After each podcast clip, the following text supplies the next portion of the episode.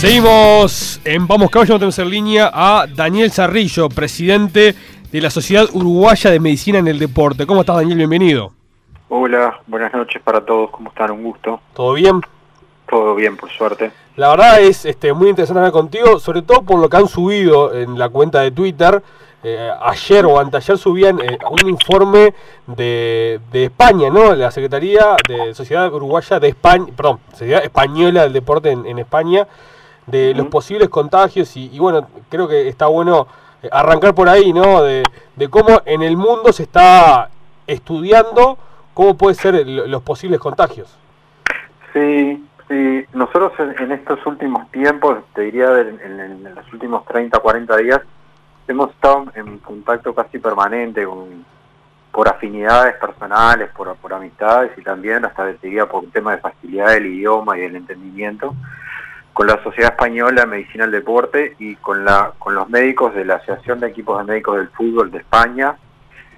Y bueno, y ellos han estado trabajando obviamente para el retorno de la liga también en el fútbol y para diferentes deportes. Y también la Sociedad Española de Medicina del Deporte trabajó bastante en, el posible desconfinamiento, con un desconfinamiento en, España que fue bastante, mucho más fuerte que el nuestro por, por cómo golpeó la pandemia allá y el retorno a la actividad física y bueno, hemos intercambiado información y, y, en, estos, en estos días, hace pocos días, el sábado pasado, tuvimos una videoconferencia sí.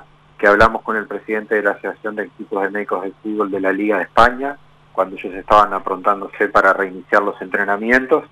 Y, este, y bueno, estamos en vínculo permanente y manejamos esa información porque desde nuestro punto de vista es la más clara para todos, porque no necesita traducción, porque vamos en la misma línea porque somos este, sociedades bastante parecidas en cuanto a los patrones de conducta de, los, españoles con nosotros.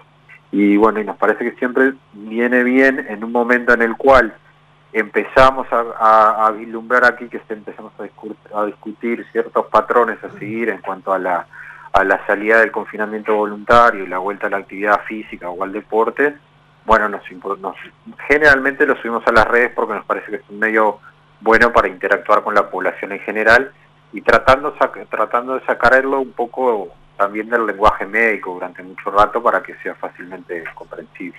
Claro, eh, también Daniel participaste del protocolo de, del básquetbol, ayer ya hubo una reunión, y de hecho anteayer también es por parte de la federación y ayer los basquetbolistas con la Secretaría de Deportes. Eh, ¿Qué se puede saber del protocolo de, del básquetbol? Bueno, el protocolo del básquetbol que, que fue elaborado entre, entre nosotros, Sociedad Uruguaya Medicina del Deporte, que también el, el doctor Nicolás Arrieta y, y, el doctor Diego Larroque, mm. el jefe médico de las selecciones de la, de, de la Federación Uruguaya de Básquetbol, a solicitud de la UBA en su momento y de ANEU, eh, emitimos una, un posicionamiento respecto a lo que había sido el protocolo, eh, proyecto de protocolo elaborado por la Federación Uruguaya de Básquetbol digamos que ese protocolo que ya tiene casi 20 días, un, un poco más, este, debería sufrir algunas modificaciones en vista de que todo cambia y todo es muy cambiante y todo con el paso de los días puede modificarse. Pero sí hemos estado en contacto con, con la UBA y con el doctor Larroque y bueno, un poco las definiciones eh, nos exceden a todos, ¿no? Tienen que, tienen que ver con cuál es la postura de, de las entidades de gobierno respecto al reinicio o no de los de la actividad en los, en los escenarios deportivos y siempre con, en el caso del básquet en particular este, hablando de entrenamientos individuales ¿no? porque esto, el entrenamiento colectivo todavía no está planteado pero siempre hablando de la posibilidad de avisorar el inicio de actividades y de empezar por lo menos con una, con una propuesta de, empezar a ver cómo están los deportistas y con entrenamientos individuales para tomar de nuevo contacto con el balón y con la cancha y con el tiro en el caso del básquet. Este, bueno, las últimas reuniones han sido auspiciosas porque obviamente la curva de la pandemia todos vemos que los resultados son bastante auspiciosos, pero también este, muy cautos en cuanto a que no hay una fecha este, eh, establecida y que bueno, todo depende de cómo vayan transcurriendo las, las, este, los diferentes movimientos con el paso de los días y en tanto que, que bueno que la, la, Secretaría Nacional de Deporte y el Ministerio de Salud Pública autoricen o viabilicen la posibilidad de práctica, lo que hemos estado hablando tanto con la UA como con ANEU es la posibilidad de iniciar entrenamientos individuales.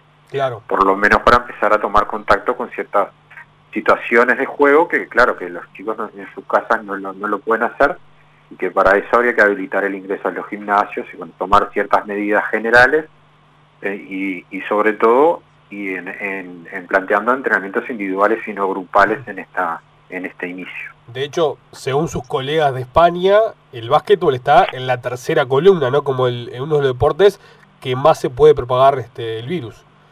Claro, porque porque es espacio cerrado, porque porque la superficie del piso del básquet este, es un piso diferente al, al, del fútbol. En este caso, el aire libre es diferente a los espacios cerrados. Entonces, si bien el, el, el riesgo no, es no es exponencial, el, el, nivel de riesgo es diferente. Por tanto, hay que, hay que extremar precauciones. No, no es tener miedo al, al reinicio de las actividades, pero sí tomar precauciones. Creo que acá, incluso en España, cuando nosotros hablábamos la semana pasada en una teleconferencia con ellos, este, el fútbol dio los primeros pasos y la, y Asociación de, Médicos de Equipos de Básquetbol, que también está en España y con la cual tenemos contacto, está esperando un poco cómo responde la reintroducción en la actividad eh, en espacios abiertos, que, es lo que está haciendo el fútbol, primero de, manera individual para después empezar en, entrenamientos colectivos, bueno, un poco leyendo cómo es la, la, movilidad del virus en ese espacio, qué podría pasar, y bueno, y ellos plantean la semana que viene iniciar con la fase, digamos, eh, eh, dar inicio en la fase de entrenamientos individuales en el, en el básquet en España, una liga muy poderosa como todos sabemos, pero que también habla de algunas categorías, ¿no? No vuelve solo, habla solo de las categorías profesionales y está todo suspendido lo que son categorías juveniles y categorías categorías menores. Claro, eh, la clave está en este momento de la pandemia, son las distancias sociales, ¿no? Pero en el deporte es muy difícil, sobre todo uno de contacto, pero me gustaría que nos, si nos puedes explicar un poco cómo son las distancias por ejemplo, en el ciclismo, en el, este, en el atletismo, que a veces uno pierde un poco la, dimensión y cómo se pueden producir justamente los, contagios. Claro, el, contagio se, se, produce por la presencia de las gotitas, ¿no? que, pueden surgir, por ejemplo, del jadeo durante el deporte. Entonces, si bien en la, en la medicina siempre no hablamos de, la, de hablar hablamos de, de trabajos basados en la evidencia científica, Acá el, tiempo que ha transcurrido desde el inicio de la, de la, pandemia hasta tomar decisiones con respecto a la reincorporación deportiva es tan poco, es tan pobre, que los trabajos que hay son orientativos, pero tampoco tácitos, porque algunos son publicaciones, algunos son de laboratorio, y uno ninguno de los trabajos que uno pueda leer te dan un 100% de confiabilidad, o sea, te dan unas proyecciones de lo que podría pasar los trabajos en este aspecto, tanto de laboratorio como que algunos que hicieron en Bélgica y otros que hicieron en Alemania, que lo, pusieron en conocimiento al colectivo médico hace unos pocos días, habla de que claramente lo que demuestran las investigaciones primarias es que la lo contagioso del virus o el, o el, distanciamiento físico que hay que mantener es diferente cuando uno está en situación estática a cuando está en situación dinámica y que en la medida que esa situación dinámica va elevando su velocidad, o quiere decir que a, cuanto mayor velocidad se traslade el individuo, mayor tiempo la gota de, saliva o el, virus, para decirlo de forma que se entienda bien, permanece flotando durante más tiempo, entonces contagiaría eh, durante un periodo más largo o más cantidad de metros.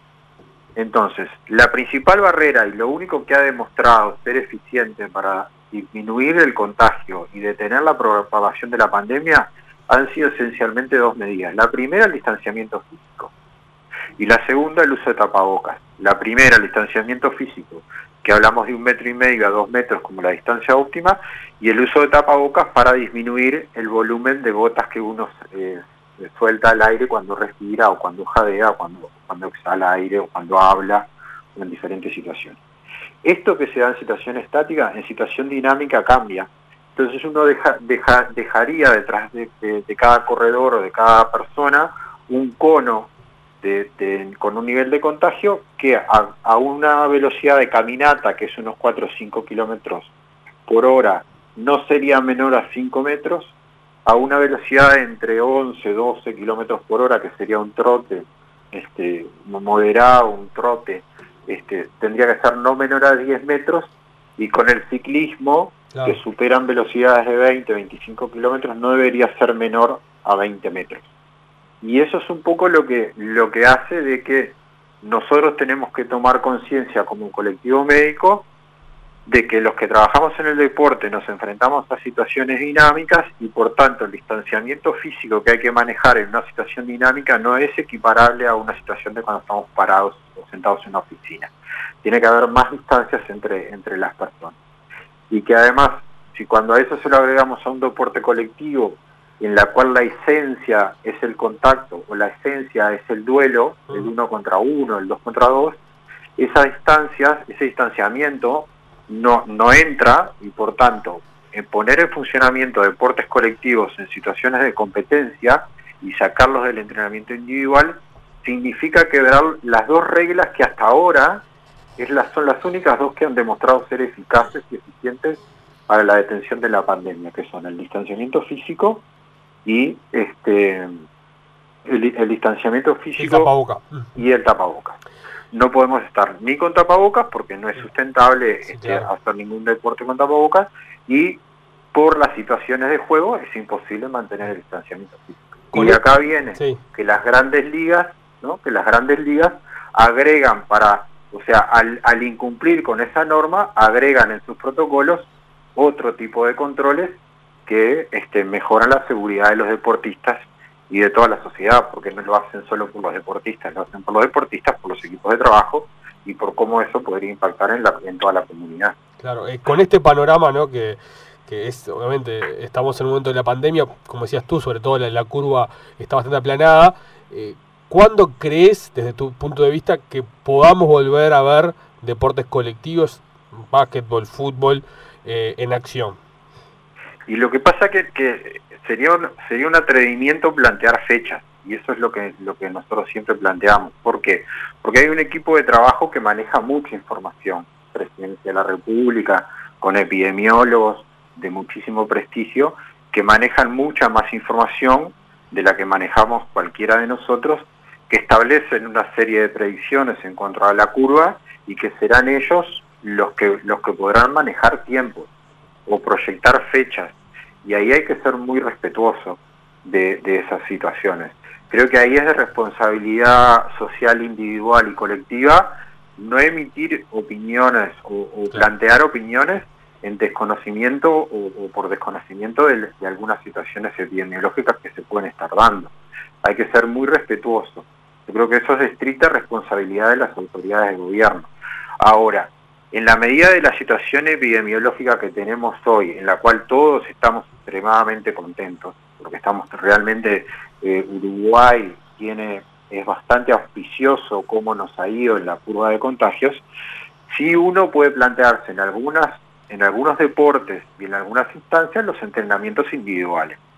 Y acá lo, lo fundamental es en qué momento se puede pasar del entrenamiento individual al entrenamiento colectivo, porque ahí es donde se hace el quiebre. Si uno proyecta que el fútbol, el básquetbol quiere iniciar en cierta fecha, todos los que trabajamos en deporte, desde los médicos del deporte hasta los profes y los entrenadores, todos sabemos que la fecha de inicio de un campeonato o la probable fecha de inicio de un campeonato es la que hace para atrás toda la planificación del entrenamiento.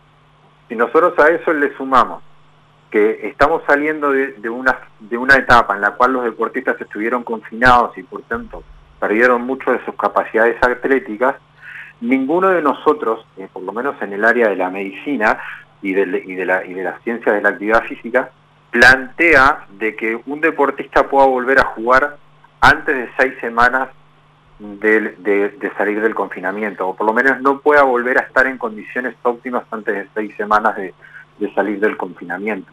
Por eso es que, es que se hablan de ciertos plazos. y para conocer esos plazos es necesario conocer la, la, fecha de inicio del campeonato. El no conocer la fecha de inicio del campeonato, ¿significa que no podamos volver a entrenar? No, eso, eso no, no, no, es, no es una relación directa porque uno perfectamente podría, de, alguna manera, en la medida que se habiliten los entrenamientos individuales, empezar a testear a los deportistas, empezar a hacer estudios de diversa índole vinculados a las capacidades atléticas, saber cómo vuelve cada uno y empezar con entrenamientos adaptados a cada deportista. Y a partir de ahí, bueno, cuando se vea este, o se vislumbre un posible inicio de la actividad, pensar en, en, empezar con entrenamientos grupales, por grupos pequeños primero, y por entrenamientos ya colectivos después, con vistas al, al duelo, a, la, a, la, a las situaciones de juego y a la competencia en definitiva.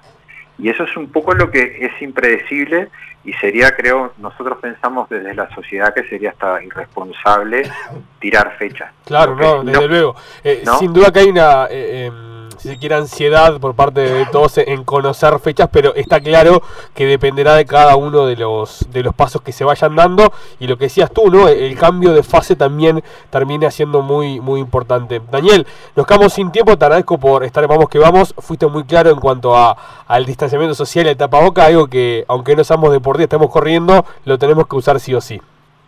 Bueno, un gusto. Este, creo que, que hay que pensar de que hay que respetar a las pautas que vienen del gobierno, a veces la ansiedad le gana la prudencia, nos ha ido bien hasta ahora, hay que seguir siendo prudentes y, cautos para tratar de que, de que sigamos esta línea y no pase nada que nos haga volver a cero. Ojalá, ojalá que sí. Muchas gracias Daniel. Chau, gusto que anden bien. Chau, chau.